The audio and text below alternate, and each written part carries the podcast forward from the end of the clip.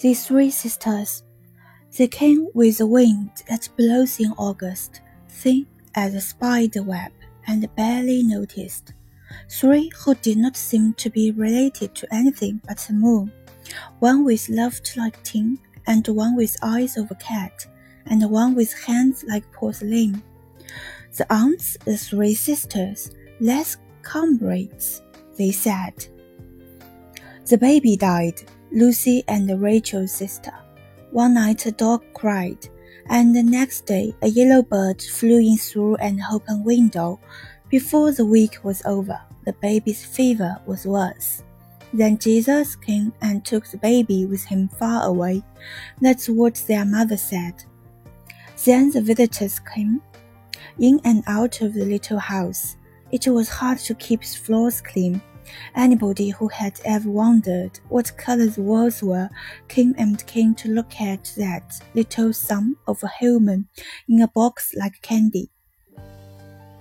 I had never seen the dead before, not for real, not in somebody's living room for people to kiss and bless themselves and light a candle for, not in a house. It seemed strange.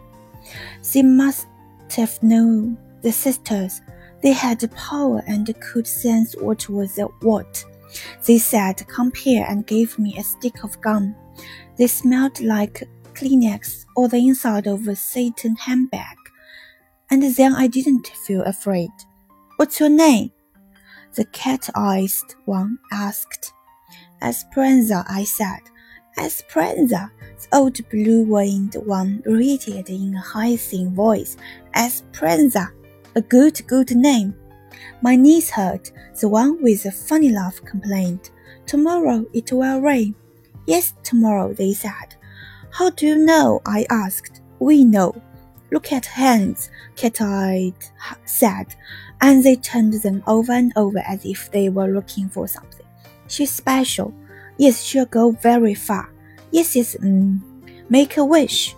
A wish? Yes, make a wish. What do you want? Anything, I said. Well, why not? I closed my eyes. Did you wish already? Yes, I said.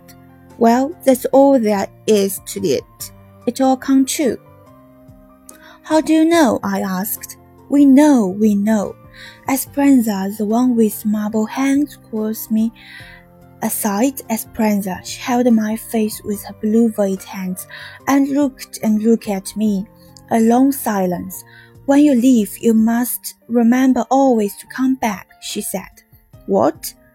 When you leave, you must remember to come back for the others. A circle, understand? You will always be Esperanza. You will always be Mango Street. You can't erase what you know. You can't forget who you are. Then I didn't know what to say. It was as if she could read my mind, as if she knew what I had wished for and I felt ashamed for having made such a selfish wish. You must remember to come back for the ones who cannot leave as easily as you. You will remember? She asked as if she was telling me. Yes, yes, I said a little confused. Good, she said, rubbing my hands. Good, that's all. You can go. I got up to join Lucy and Rachel, who were already outside waiting by the door, wondering what I was doing talking to three old ladies who smelled like cinnamon. I didn't understand everything they had told me. I turned around. They smiled and waved in their smoky way. Then I didn't see them, not once or twice or ever again.